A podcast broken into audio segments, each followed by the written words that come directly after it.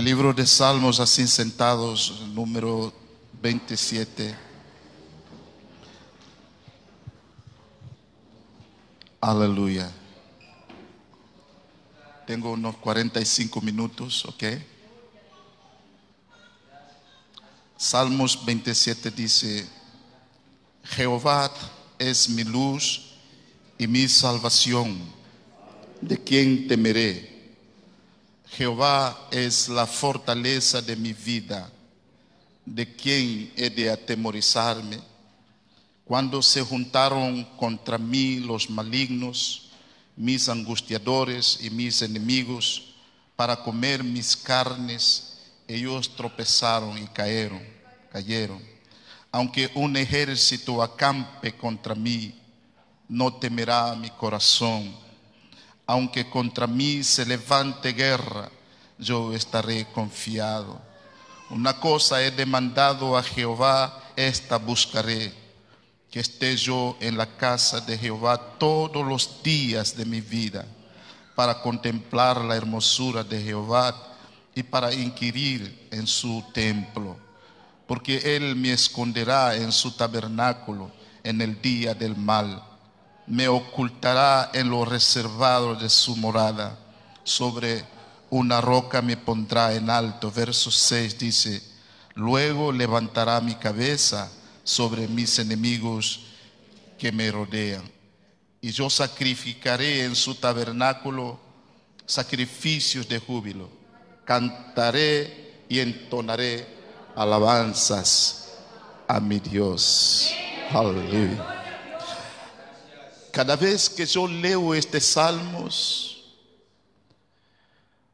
tengo la sensación como que veo un cuadro de un hombre de Dios que conoce a Dios, de un hombre de Dios que es un auténtico amante de la presencia de Dios. Veo un cuadro de un hombre de Dios posicionado, un hombre de Dios con dirección, un hombre de Dios lleno de confianza y de fe. Veo a un hombre de Dios con determinación. Entre tantas cosas que puedo ver cuando medito en este salmo, en estas expresiones tan profundas de este hombre que tenía una relación tan íntima, tan cercana con Dios. Algo que yo veo que no puedo dejar de decirlo es que veo también a un hombre comprometido. Aunque un ejército acampe contra mí, aunque contra mí se levanten guerras, digan lo que venga, digan lo que digan, yo estaré firme. ¡Wow! ¡Qué compromiso! El nivel de compromiso que tiene usted y, que tengo yo, el nivel de compromiso que tenemos como iglesia, va a determinar el nivel de beneficio o favor que vamos a recibir del Señor. Hoy quiero hablarles bajo el tema de una iglesia comprometida. Una iglesia con compromiso. Tiene tantas características que nos faltaría tiempo para poder, amén, eh, explicarlas todas aquí. Pero con la ayuda del Espíritu Santo vamos a tratar de, como abuelo de pájaro, tocar algunos puntos importantes que son imprescindibles y fundamentales en la vida de una iglesia con compromiso. Una iglesia con compromiso es una iglesia amante de la palabra. Es una iglesia que ama a Dios con todo su corazón. Es una iglesia que conoce a su Dios. Es una iglesia que sabe de dónde viene, cómo era antes y lo que es ahora. Es una iglesia que tiene, tiene comunión con Dios. Es una iglesia que ora. Es una iglesia que vive cerca de Dios. En su corazón hay un ardor permanentemente de vivir alineado con Dios. De vivir en la voluntad de Dios. Es una iglesia que quiere estar bajo el paraguas, la cobertura de Dios. Es una iglesia que entiende que un visitante no es lo que Dios está requiriendo. No los que visitan su presencia, entran y salen. Hoy están, mañana no están. Una temporada está, otra temporada no. Dios requiere los que habitan, no los que visitan. Porque la Biblia dice el que habita, el que mora. El que hace de la, de la presencia de Dios su morada permanente. Ese garantiza la cobertura, este, la protección divina, la ayuda del Señor en su vida. Una iglesia comprometida puede hacer suyas las palabras de David en este salmo. Dios es mi luz, Dios es mi salvación. ¿De quién temeré? Nosotros estamos conscientes como iglesia de Dios, como pueblo de Dios, que en estos caminos no todo es color de rosa, hay espinas sabrosas, hay momentos de aflicciones, de luchas, crisis, situaciones complicadas y complejas, momentos difíciles que tenemos que enfrentar porque conocemos que la realidad de un enemigo que ataca, de un enemigo que no está de brazos cruzados. Tratará de, todas las maneras de hacer que esta iglesia no avance, de que la iglesia no permanezca unida, de que la iglesia no sea una iglesia activa, no sea una iglesia viva, sino una iglesia apagada. Amén. Pero la iglesia comprometida es consciente de todo esto. Y es una iglesia que no baja el guardia.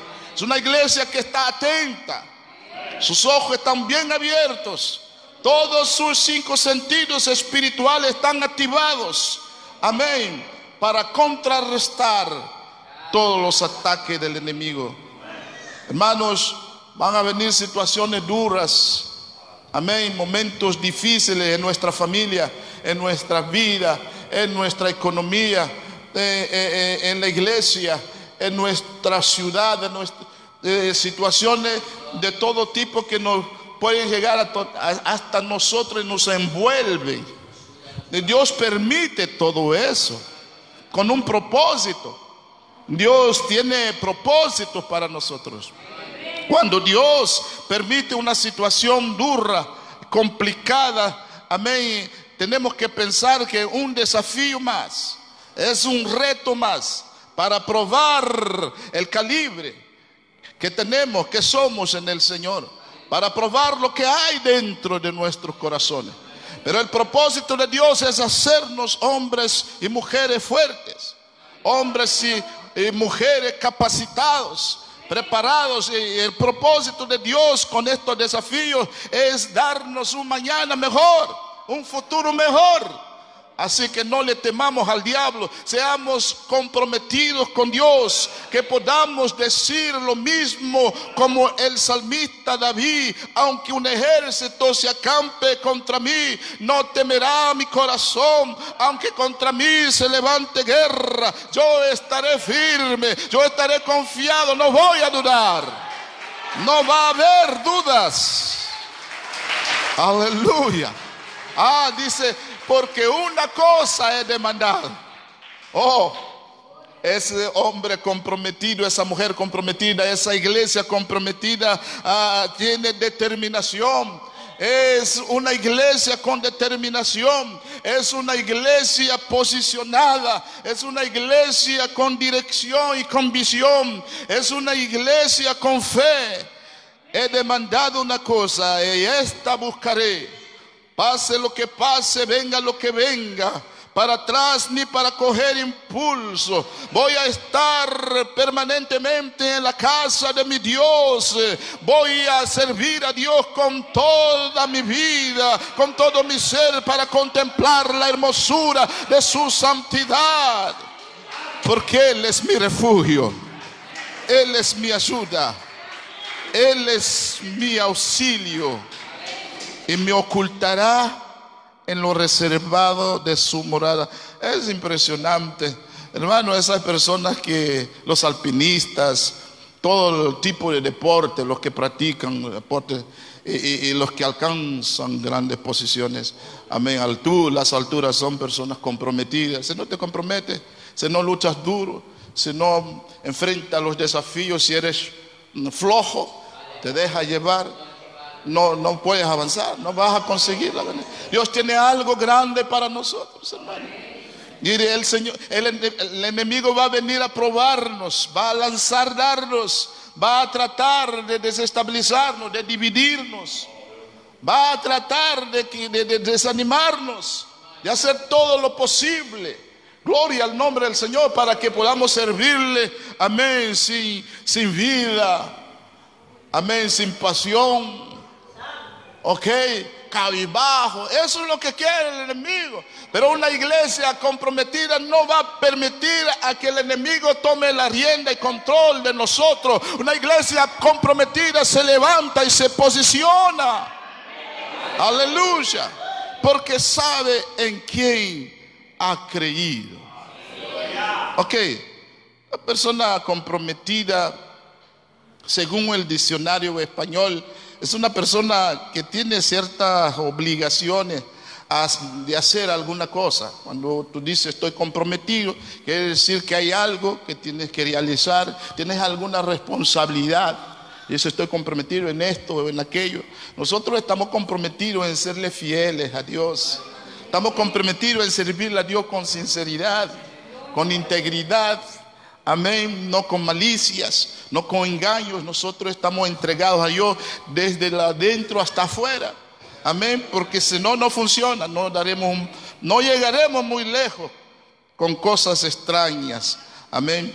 Es, es eh, amén, curioso. Cuando hablamos de compromiso, siempre aparece el, el verbo ser o estar soy una persona comprometida o estoy comprometido. Amén. ¿Cuánto pueden decir estoy comprometido con Dios? Nosotros estamos comprometidos, es decir, tenemos una responsabilidad. Amén. Dios no nos ha llamado para dejarnos tirados por el camino. Amén. Dios nos ha llamado para que podamos pelear esa batalla y ganarla. Amén. La victoria ya el Señor nos la dio en la cruz de Calvario, hermano.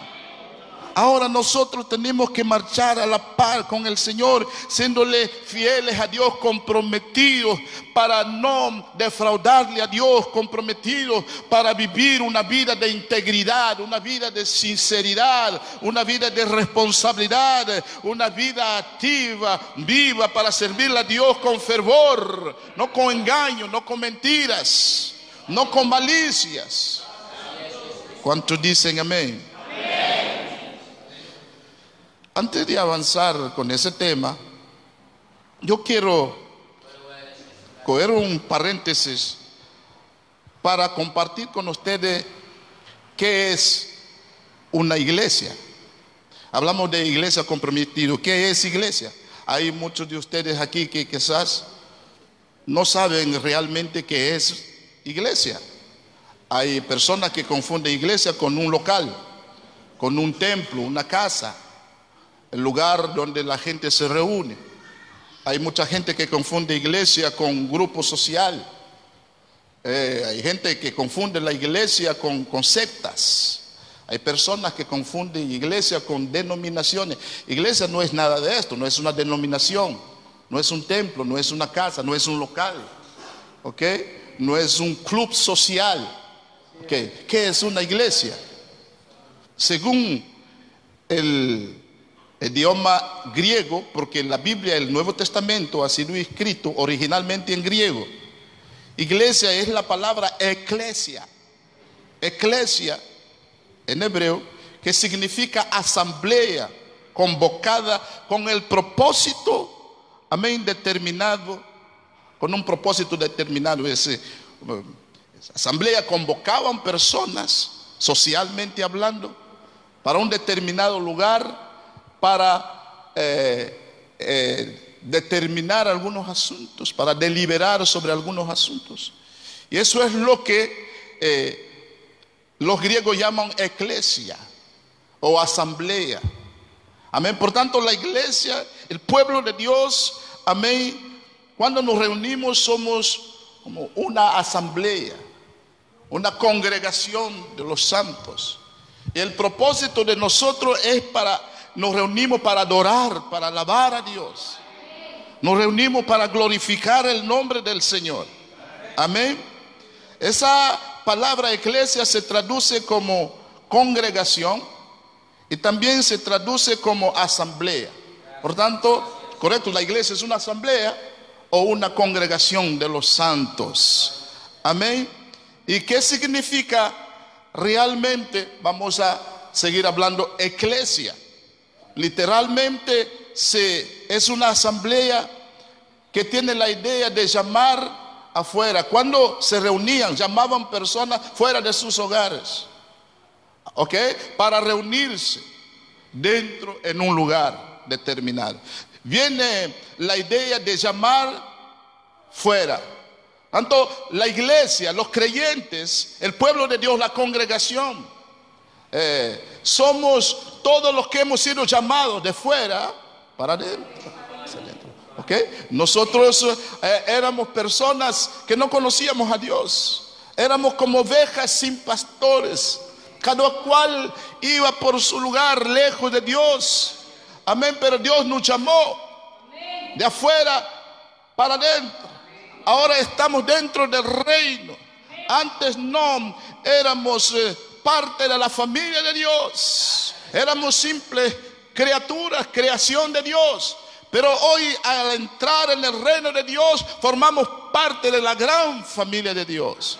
Hombres y mujeres de toda tribu, de todo color, de todo rango social, de todo estatus, de toda lengua. Amén, que han sido lavados con la sangre de Jesús en toda parte del mundo, forman parte de esa iglesia, de esa gran asamblea, de esa gran familia de Dios que somos nosotros. Todos hemos sido llamados de afuera para adentro.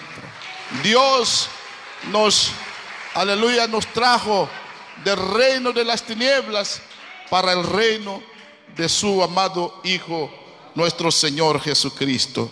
¿Cuántos dicen amén? Había ciertos eh, usos, amén, para la palabra eclesia o la asamblea, que nosotros no van a esto, es una, en la clase, los que han recibido clases de teología, saben de qué estoy hablando, diferente uso que se puede usar la idea de iglesia, pero su uso común en griego era de una reunión de ciudadanos llamados fuera de sus hogares a algún lugar público para deliberar, para hacer una asamblea, para discutir alguna, algún tema. Entonces, iglesia, vamos a decir que es asamblea es una congregación, es un grupo de hombres y mujeres lavados por la sangre de Jesús, que nos congregamos, amén, para servir a Dios, amén, en espíritu y en verdad. Nunca iglesia se refiere al templo, nunca la iglesia tiene que ver con los clubes sociales, con el secta, la denominación, amén. La iglesia no es nada de eso. La iglesia es un grupo de personas lavadas y redimidas por la sangre de Jesús, llamadas del mundo, amén, fuera del reino de Dios. Y hoy estamos dentro del reino por la gracia y misericordia de nuestro Señor Jesucristo. Denle un aplauso al Señor. Aleluya. Gloria a Dios. Aleluya. ¿Cuánto alaban al Señor?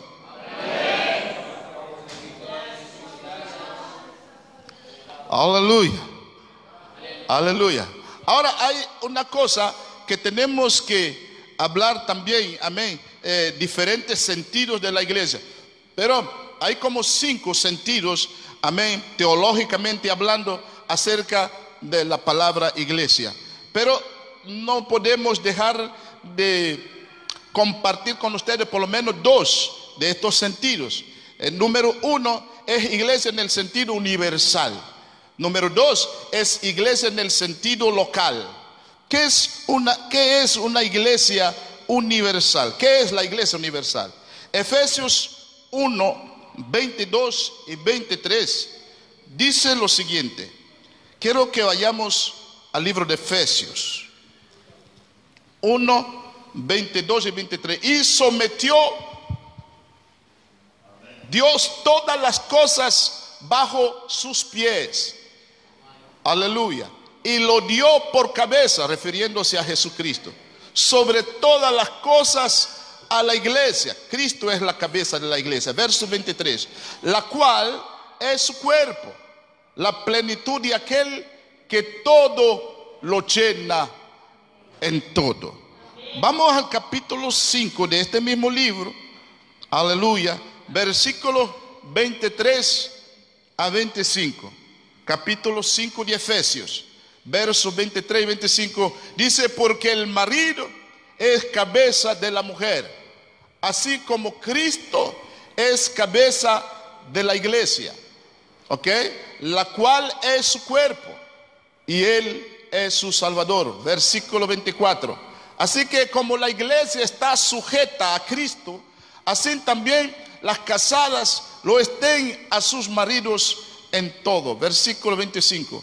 Maridos, amad a vuestras mujeres, así como Cristo amó a la iglesia y se entregó a sí mismo por ella. Gloria al Señor.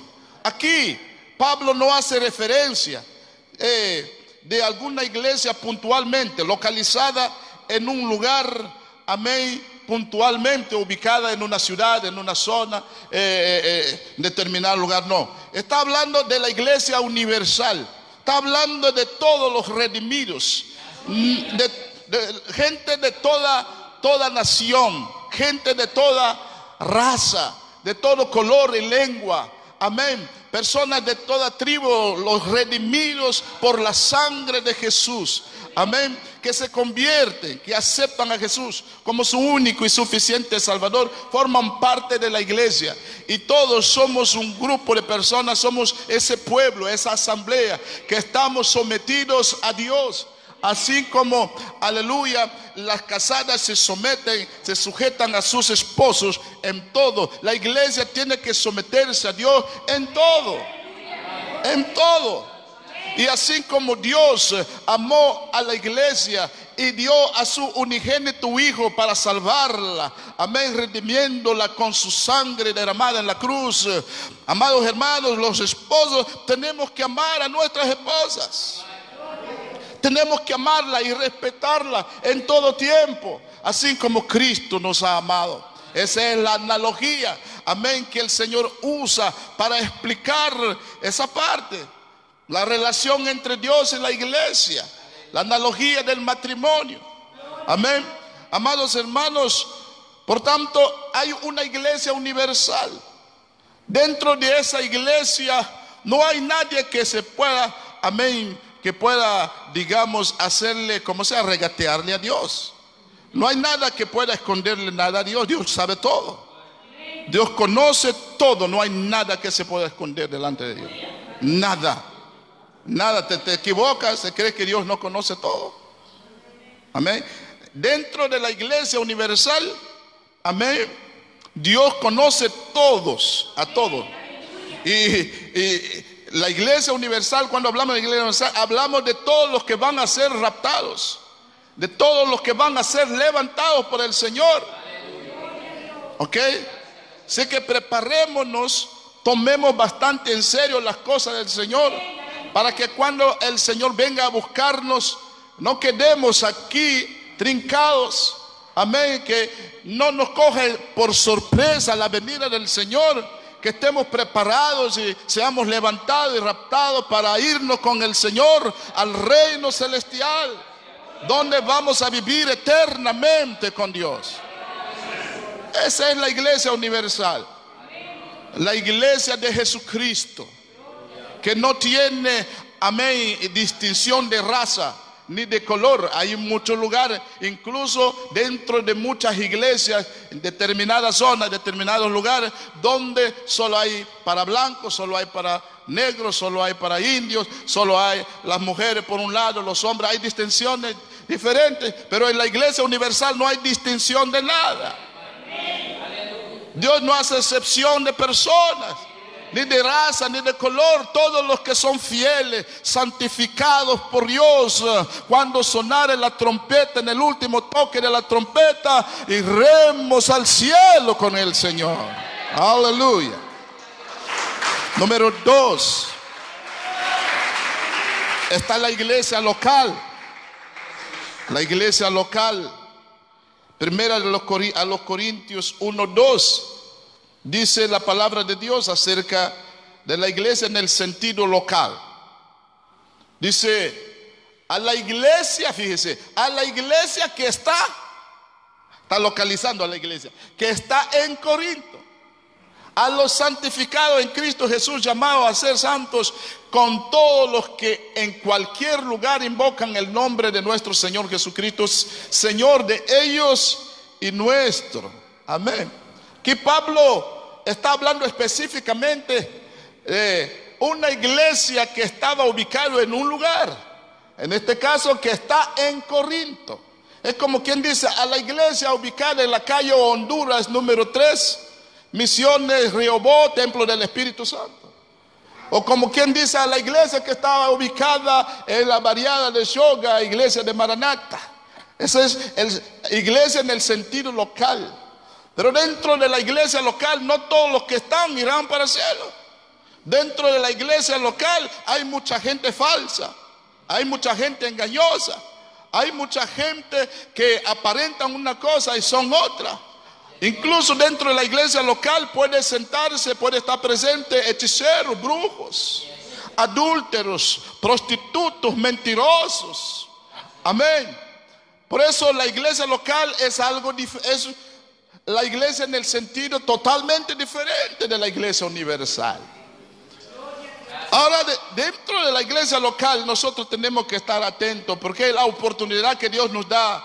Dios nos trae, nos ubica en un lugar, en una zona. Amén. Y nos pone unos pastores para capacitarnos, para enseñarnos, para educarnos. Aleluya. Tenemos que estar sometidos a la enseñanza de la palabra de Dios, para aprender, para crecer, para que seamos, amén, santos. Y cuando el Señor venga, podamos formar parte de la iglesia universal. Porque no todos que están en la iglesia, en una iglesia local, forman parte de la iglesia universal. La iglesia universal son, eh, son los redimidos del Señor, lo que el Señor va a llevar. Y no todo lo que dicen aleluya, gloria a Dios, lo dicen de, a ver, viven una vida de acuerdo con la palabra de Dios. Hay personas que dicen aleluya, gloria a Dios, que cuando salen vaya a saber lo que hacen. Amén. Hay gente que visita un lugares extraños, hay gente que hacen cosas extrañas, hay gente que entra en internet y viajan por lugares extraños, que miran cosas extrañas. Esas personas, Dios no está ahí. Dios no está ahí, hermano. Y cuando nosotros hacemos de la palabra de Dios un show, amén, una fiesta, hacemos de la iglesia un club social, amén, una comunidad donde la gente viene solamente para divertirse, Dios no está presente. Nosotros somos gente de Dios y sabemos de qué estamos hablando, hermano. Dios es un Dios santo. Dios es un Dios santo, tres veces santo, hermano. Y necesitamos santificarnos, purificarnos. Amén. Es eso el proceso porque la salvación es un proceso que el Señor nos tiene. Y en ese proceso tenemos que ir desenvolviéndonos, limpiándonos de toda maldad, de todo pensamiento que nos contamina, de todas cosas del mundo y no permitiendo que el enemigo haga soplar el, viento mundanal, carnal sobre nosotros. Porque entonces nos paralizamos, nos roba todo lo bueno, hermano. Todos los días permita que el Espíritu Santo sea quien sople su presencia sobre tu vida. Puedas sentir esa frescura de la gloria, de la presencia de Dios, de la santidad de Dios, de todo lo positivo de Dios. Que la palabra de Dios, aleluya, corra a través de tus venas. A su nombre. Por tanto, la iglesia no es un templo, no es una denominación, no es un club social. La iglesia no es una casa, un local. Eh, la iglesia es un grupo de personas que han sido redimidos con la sangre de Jesús. Nosotros somos la iglesia de Dios, ubicados en la calle Honduras, número 3, la iglesia local templo del Espíritu Santo, misión Rehobot. Hay muchas iglesias en vecindario.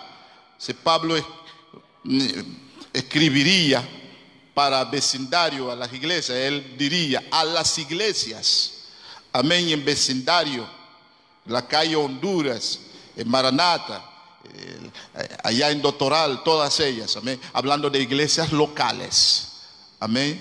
Gloria al nombre del Señor. Y nosotros somos una iglesia local, una congregación local, que tenemos que luchar para marcar la diferencia. Tenemos que vivir de tal manera que el Señor se agrade. ¿Cuál es el, el nivel de tu compromiso con Dios? ¿Cuál es el nivel de tu compromiso? Como iglesia. Hay gente que viene a la iglesia y no tiene compromiso. Viene, se sientan, viene, se sientan, se van. Sí. Se lo garantizo. Son como visitantes. Vienen y visitan y luego, luego se van. Pero los que forman parte de la iglesia del Señor verdaderamente no son visitantes. Vamos a cambiar la palabra. Ellos son participantes. Son gente comprometida que sabe que yo estoy comprometido con Dios, con la palabra y tengo que ir al culto. Tengo que ir a participar en el culto, adorando a Dios, sirviendo a Dios, cantándole, alabándole, dando mis diezmos, ofrendando. Tengo que tener un compromiso. Ahora si yo vivo no tengo responsabilidad, no, no estoy comprometido por nada. Una iglesia realmente, amén, real, viva, activa, es una iglesia comprometida. Es una iglesia que eh, eh, tiene responsabilidades, sabe que tiene un compromiso. No vive de cualquier manera, sabe que el Señor le pedirá cuentas. Y trata de agradar a Dios en todo lo que hace. A su nombre. Mis queridos hermanos, quiero terminar compartiendo con ustedes algunas cualidades, son muchas. Como yo dije al principio, nos faltaría tiempo para presentarlas todas aquí. Solamente tres o cuatro de ellas, características, cualidades que tiene una iglesia con compromiso. Una iglesia comprometida, se nota, hermano. Se ve, cuando usted ve un creyente comprometido, se nota. Cuando usted ve un, un, creyente, amén, aunque sepa mucho de Dios, pero usted sabe si está comprometido, no se nota. Jesús dijo, por sus frutos lo conoceréis. ¿Cuántos dicen amén? Una iglesia comprometida, número uno, es una iglesia que conoce el llamado. Sabe que Dios lo llamó. La llamó. Nosotros somos hombres y mujeres que Dios nos ha llamado dentro de millones y miles de personas. Dios nos ha llamado de afuera para dentro de su reino. Nos ha traído el Señor con un propósito para salvarnos. Nos ha perdonado, nos ha libertado. Amén, nos trajo a su reino para que nosotros nos dediquemos a servirle con integridad, con responsabilidad, con sinceridad. A servirle en espíritu y en verdad, a servirle con compromiso. Por eso pregunto, ¿cuál es tu nivel de compromiso? Una iglesia comprometida conoce el llamado. Dios le dijo a Abraham en el libro de Génesis, capítulo 12. ¿Ok? Génesis capítulo 12, versículo 1 y versículo 2. ¿Lo tienen, por favor? Vamos a leerlo. El Señor le dijo a Abraham, pero Jehová había hecho, dicho a Abraham, vete de tu tierra y de tu parentela y de la casa de tu padre a la tierra que te mostraré. Versículo 2. Y haré de ti una nación grande y te bendeciré y engrandeceré tu nombre y serás bendición. Dios lo llamó. Tenía que dejar todo atrás. Usted tiene que hacer un autoanálisis. La iglesia comprometida sabe de dónde viene. Usted tiene que mirar dónde Dios le sacó. ¿Quién era usted antes? ¿Quién es usted ahora? Autoevalúese a ver si realmente hay un cambio. Usted está manteniendo, permaneciendo con una vida nueva. Porque hay personas que dicen que están dentro, pero siguen arrastrando con las cosas mundanales. Siguen apegadas a las cosas del mundo, de la carne. Amén. Pero la iglesia comprometida es una iglesia que se santifica. Es una iglesia que conoce y sabe que Dios la llamó. Es una iglesia que no puede estar pasiva, es una iglesia activa. Sabe que tiene un llamado. ¿Y cuál es el llamado? Dios le llamó a Abraham para que extendiese la bendición, para que fuese testigo a las naciones. Dios le llamó con ese propósito y te bendeciré y serás engrandecido. Serás de bendición a todas las naciones de la tierra. Nosotros tenemos que extender la salvación. Nosotros tenemos que extender la bendición de Dios. Nosotros tenemos que conquistar almas para Dios, hermano. No podemos vivir una vida pasiva. Amén, esperando que Dios haga todo. Esperando que las cosas sucedan. Nosotros tenemos que predicarle a las almas. Dios nos ha llamado, hermano. Nos ha cambiado. Algunos éramos ladrones, delincuentes homosexuales afeminados, algunos éramos adúlteros, mentirosos, criticones, chismosos, algunos éramos drogaditos, borrachos, pero Dios nos ha cambiado, hermano. Y tenemos que extender el testimonio de lo que Dios ha hecho con nosotros a las naciones. Una iglesia comprometida, una iglesia con llamado. Tiene visión y es una iglesia que está comisionada y tiene misión. Y es una iglesia que está comprometida con hablar a otros del Señor. Está comprometida porque sabe que ese es su llamado. Es una iglesia que sabe que su vida es una vida diferente. No puede envolverse con la, en el fango del mundo. Una iglesia comprometida es una iglesia que gana almas para el Señor.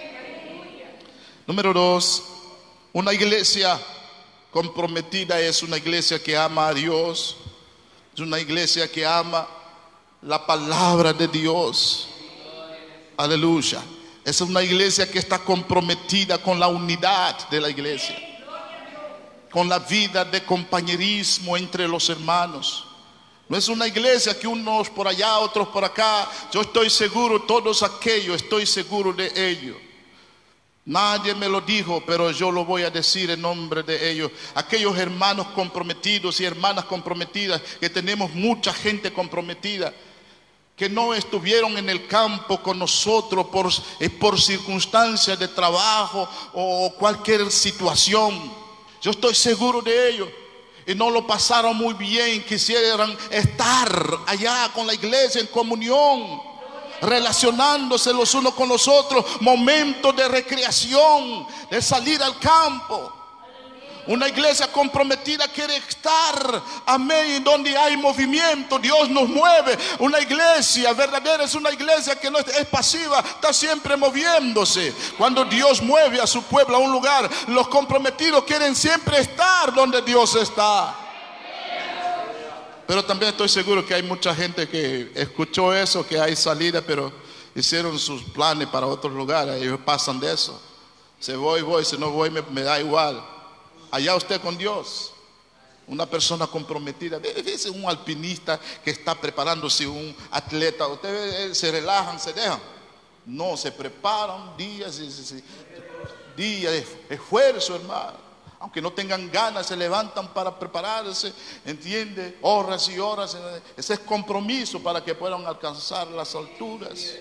Pero si usted dice que es el Señor, está comprometido y no hace esfuerzo, no se sacrifica, pudiendo estar allá, pudiendo estar en los cultos, pudiendo estar con los hermanos, pudiendo estar, pastor, cuenta conmigo. Y usted está por allá, sabe Dios dónde está. Lo siento, tengo que decirlo. Dios me va a pedir cuentas a mí, no a usted, a mí como pastor. Tengo que decir las verdades de la palabra de Dios. Tengo que ser franco, honesto con ustedes, hermano. Amén. Cuando decimos que somos comprometidos, se nota, tenemos que demostrarlos. El compromiso se manifiesta, se demuestra. Gloria a Dios. Una iglesia comprometida ama la unidad y quiere vivir unidos, eh, quiere vivir en comunión con los hermanos. Capítulo 2, pónganmelo por favor de Hechos, versos 42 y 43, dice la palabra de Dios en el nombre de nuestro Señor Jesucristo. Y perseveraban en la doctrina de los apóstoles en la comunión unos con otros, en el partimiento del pan y en las... Ok, eh, aquí aparece una palabra clave, perseverar.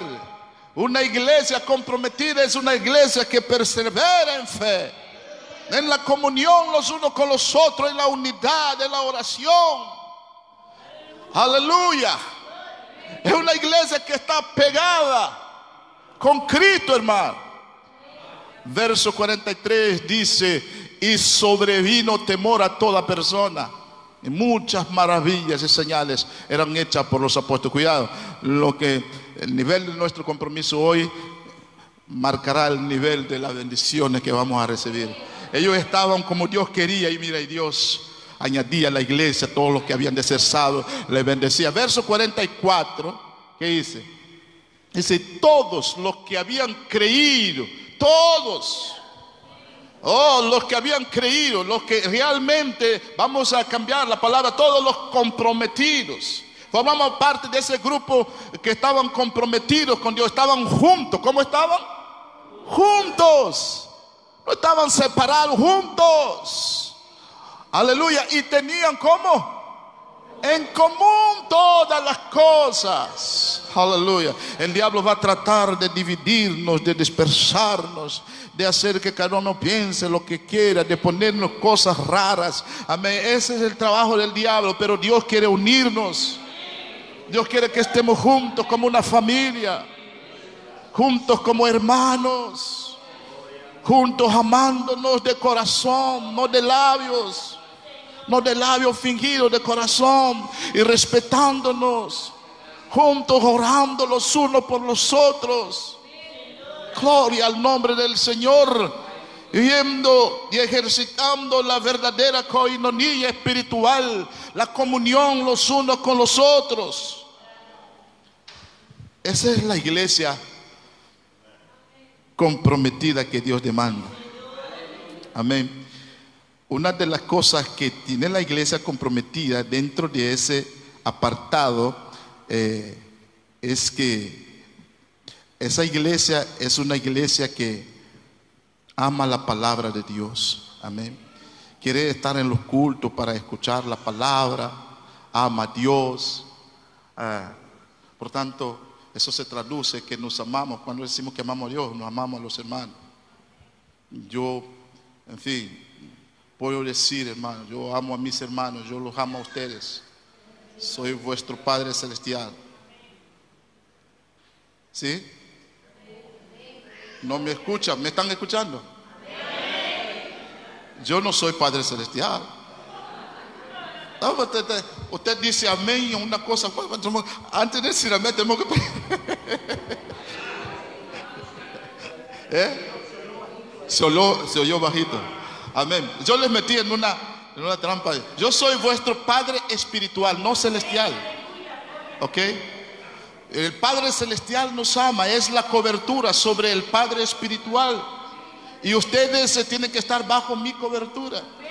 Al igual que Dios es la, el paraguas protector sobre el esposo en el hogar.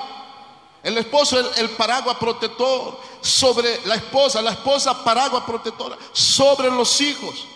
Así en la iglesia, el pastor, los pastores, estamos bajo la, dirección y la autoridad de Dios, todos de manera general, pero nosotros tenemos que estar bajo el paraguas del pastor.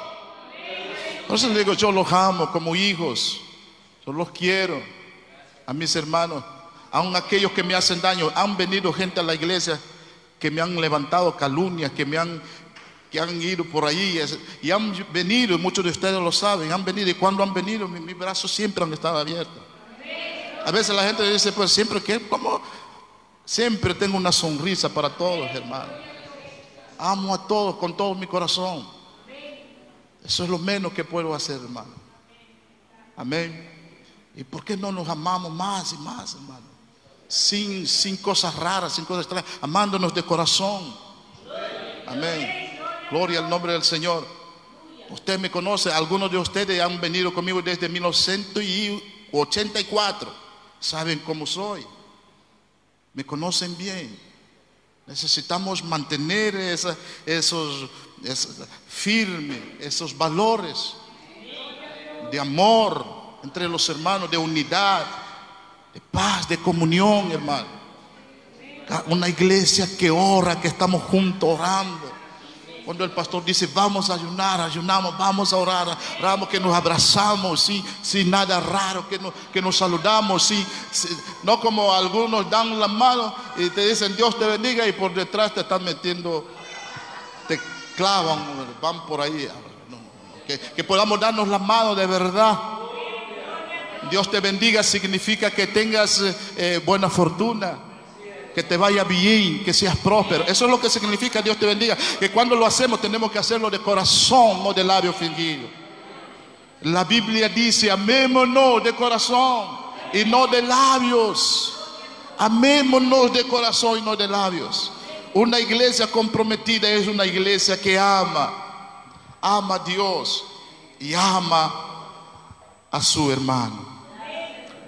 Número tres, una iglesia comprometida es una iglesia fervorosa, es una iglesia viva, no es una iglesia fría, pagada. Eh, cuando veo la frialdad en algunos hermanos me, da escalofrío. A veces cuando veo a alguien frío yo, yo lo desvío un poquito para que no me contamine. Me da pánico cuando veo tanta frialdad. Le cuesta decir un aleluya. Digan aleluya. Usted sabe que en el cielo no hay silencio. En el cielo no hay silencio, en el cielo. Lea la Biblia, usted verá en el capítulo 4 que dice que cuando fue raptado, amén, el Señor levantó la iglesia, hubo silencio como por casi media hora. Es la única vez que en el cielo, en el universo celestial hubo silencio como por casi media hora. Cuando empezaron a abrir el libro que tiene sellados siete sellos, las plagas que empezaron a caer sobre la tierra. Los ángeles taparon la boca, los arcángeles, los serafines, todos los ejércitos angelicales. Porque todo tiempo están adorando y alabando al Señor, hermano. Aleluya. Usted tiene muchos motivos y yo también de adorar y alabar al Señor. Segunda los Corintios capítulo 8, versos 4 y 5. Tenemos que ser una iglesia abierta, viva, una iglesia activa, que sirvamos a Dios con alegría. El chofer del bus, cada vez que subo al bus me dice, usted tiene algo, esa sonrisa, esa cosa. Entonces dice, mira, es Cristo que me lo dio, me lo dio. Además dice la palabra que la alegría del Señor es nuestra fuerza. ¿Sabes? Es que usted tiene algo. ¿Cómo, cómo usted ¿Entiende? Es que nosotros tenemos que tener algo, tenemos que dejar algún olor, alguna fragancia. La gente tiene que ver en nosotros algo, hermano. Eso de ir siempre serio, con la cara de las tres menos cuarto. No, con la cara de las seis en punto. No, no, no. La cara de las tres menos cuarto es la que tenemos que tener. Amén. Las seis en punto cuando el reloj se pone así. Con todo el respeto, hermano, tenemos que darle una sonrisa a tu hermano. si habla, decía, sonríe, Cristo te ama. Sonríe, Cristo te ama. Dile, sonríe, Cristo te ama. Aleluya. Dice 2 de Corintios 8, 4 dice, pidiéndonos con muchos ruegos que les concediésemos, el apóstol Pablo diciendo acerca de los hermanos de Corintios que les, ellos rogaban y pedían a, los apóstoles, amén, diciendo, concédenos el privilegio participar. Tenemos que ser participantes, es un privilegio, hermanos. Participar en las cosas de Dios.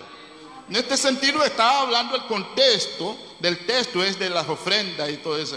Y decía, déjenos de ofrendar y apoyar tu ministerio. Eso es lo que yo estaba tratando ese capítulo.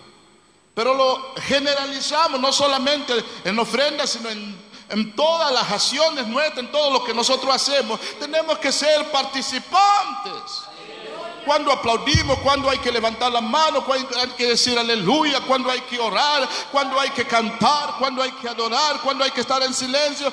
Tenemos que participar todos, hermanos. Eso de que digan aleluya y usted. Digan gloria a Dios y usted. Otros cantando, levantar la mano y usted mirando. ¿Quién está cantando? Mira, ¿cree que eso le hace bien a, a los que cantan? Ellos están aquí están mirando. Y cuando usted para así como una estatua y no participa, le hace daño a ellos. Ellos no se sienten bien, eso llega. Tenemos que participar todos. Yo me imagino cuando están aquí cantando, viendo la iglesia, participando, ellos se inspiran más. Y el Señor le agrada porque Dios mora en medio de la alabanza. Es que seamos participantes, ¿no?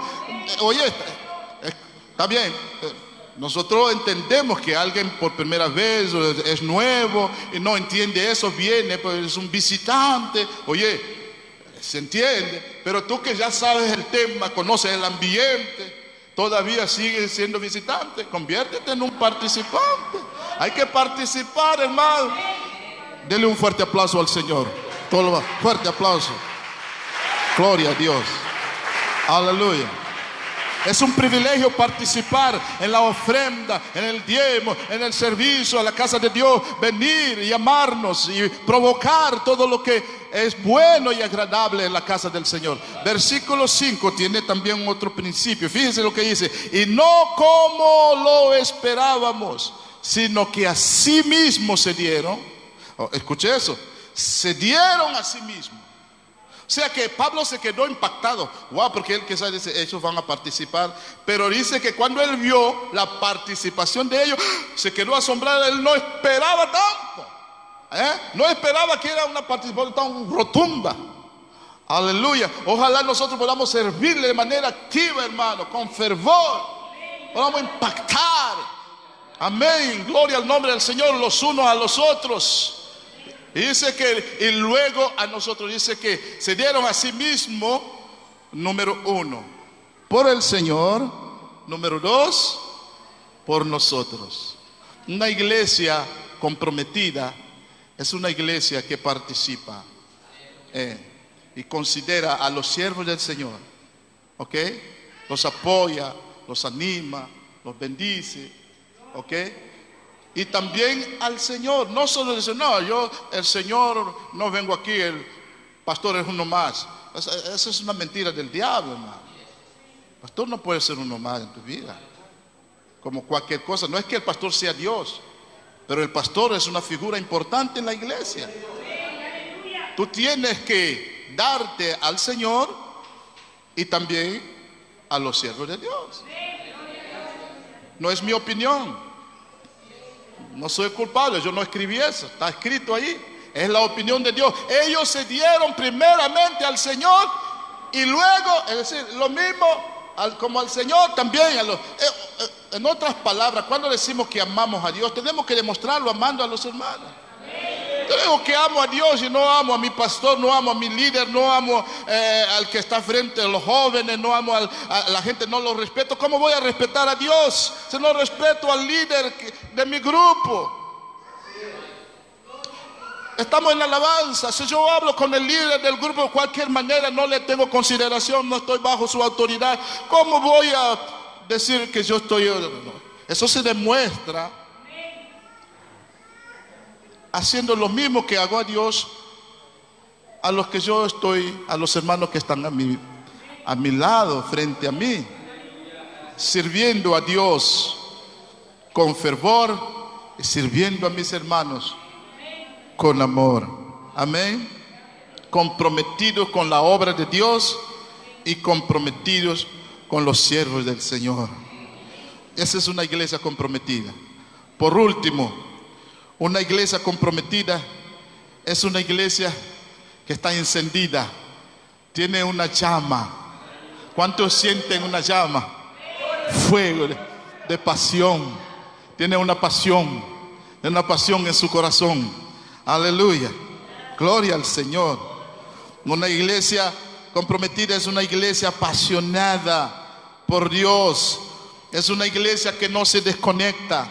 Es una iglesia que permanentemente está conectada, está enlazada está pegada a Dios. Es una iglesia, como decía al principio, como el salmista, es una iglesia con determinación, es una iglesia que está posicionada, es una iglesia que está direccionada, es una iglesia que tiene confianza y tiene fe, es una iglesia que puede decir como David, aleluya, aunque un ejército se acampe contra mí, venga lo que venga, Dios me ha ubicado aquí en esta iglesia, yo voy a entregarme, yo voy a dar todo lo mejor mío para el Señor y para mi iglesia, por amor a mi Señor Jesucristo. Es una iglesia iglesia que arde de amor por Dios, de pasión, no se desconecta por nada.